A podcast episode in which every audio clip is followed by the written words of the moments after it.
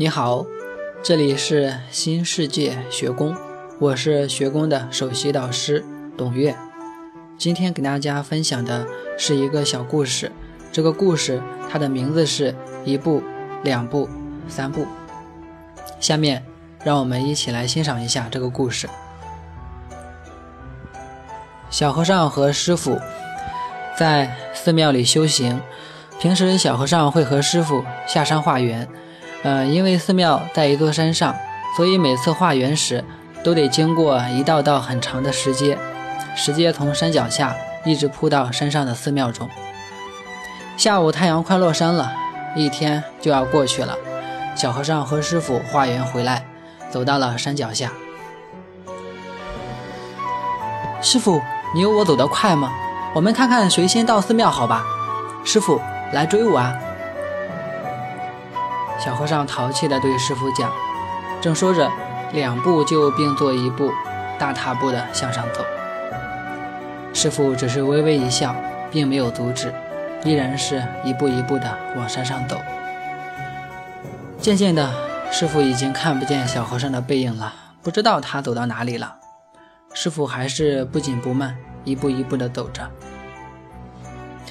小和尚开始的时候是每次迈一个台阶。后来觉得太慢，一次迈两个台阶，再到后来干脆一次迈三个台阶，心里想着这下师傅肯定追不到我了。偶尔也会不小心绊倒，摔得自己哎呦一声。走到半山腰的位置，这时小和尚已经累得汗流浃背、气喘吁吁的。小和尚仍然在大步的往山上走，只不过慢慢的感觉有些吃力了。师傅还是在不紧不慢，一步一步地走着。过了一会儿，师傅也抵达半山腰了，远远的就可以看见小和尚疲惫的身影。这时候，小和尚其实已经很累了，于是每次就只迈两个台阶。他心里想着，不能让师傅追上我，追上我我就输了。不一会儿，师傅已经快超过小和尚了。就在离小和尚还有几十多个台阶的时候，师傅停下来，眼看着正在吃力行走的小和尚，微微笑了一下，向路的一旁走去。小和尚回头看了一下，没有看到师傅，心里太高兴了，想着师傅终于被我甩在后面了。其实师傅快要赶上小和尚的时候，看到一旁的果子已经成熟了，有很多桃子、杏子等等，于是就过去采了很多果子。小和尚最爱吃这个。师傅抬头一看，这时候的夕阳是最美的，金霞万丈，把整个山坡都照得金灿灿的。这个时候，置身于青山绿水间，让人感觉无比的自在和畅快。时候差不多了，师傅就准备回去了。这次依然是不紧不慢，一步一步地走着。这时候的空气还有温度都是最好的，每一步。每一次呼吸，师傅都感觉无比的美妙。远远的可以看见小和尚的背影。等小和尚回到寺庙，不一会儿，师傅也回来了。只看到小和尚坐在地上，气喘吁吁的，已经很疲惫了。而师傅却还是一步一步的走着，没有什么疲惫感。师傅，我赢了吧？小和尚得意的问道。师傅只是微笑，默然不语。师傅，好多果子啊！你从哪里摘的？是我们山上的野果。哦，我咋没发现呢？小和尚二话不说，拿起一个就开始吃了。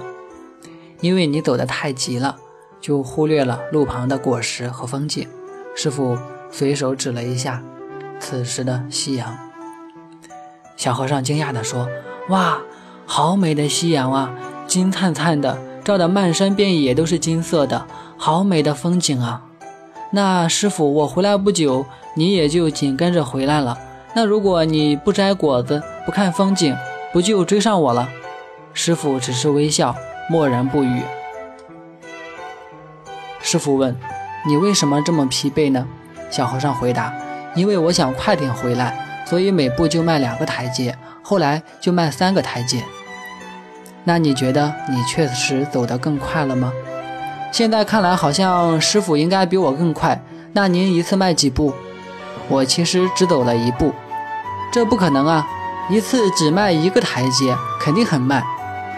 正因为我每次只走一步，我也只会去想走好这一步，并没有想下一步。走完这一步，自然会走下一步。每次只迈一个台阶，一点也不累，所以每一步我走的都很轻松，不仅不累，反而走得更快了。你呢？因为太心急，每次迈三个台阶，每一步你都很吃力，每一步你都走得不轻松，所以你反而慢了。师傅笑着对小和尚说：“小和尚好像一下子明白了什么。师傅，您太有智慧了，我怎么没想到呢？真的是这样啊！我急急忙忙地走上来，已经筋疲力尽、汗流浃背了。您走上来，看起来神采奕奕，没有疲惫。你每次只走一步，每一步都很轻松；我每次却走三步，每一步都会让我感觉吃力。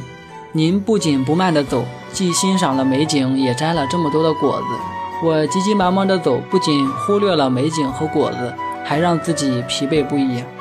纵然走得比您快，那又有什么意义呢？我明白您的意思了，谢谢师傅的教导。小和尚真诚地感激师傅。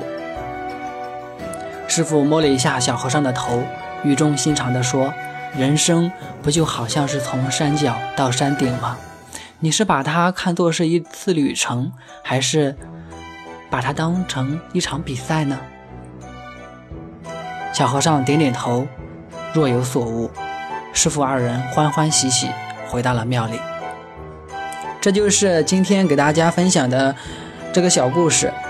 这个小故事它里面其实有非常多的东西啊，值得你们去好好的领悟。故事的一个好处就是它是一个多面体。故事里面有非常多个面相，每一个人可能看到故事里面的某些面相，获得一些属于他自己的启发。不同的人他看到的东西也不一样。就比如最后的这句话：“人生不就好像从山脚到山顶吗？”你是把它看作是一次旅程，还是一次比赛呢？这句话可能值得很多人细细的去深思了。如果你想学习更多的内容，可以去关注我们的微信公众平台“新世界学宫”，在那里有更多精彩的内容等待着你。祝福你，我们下次再见。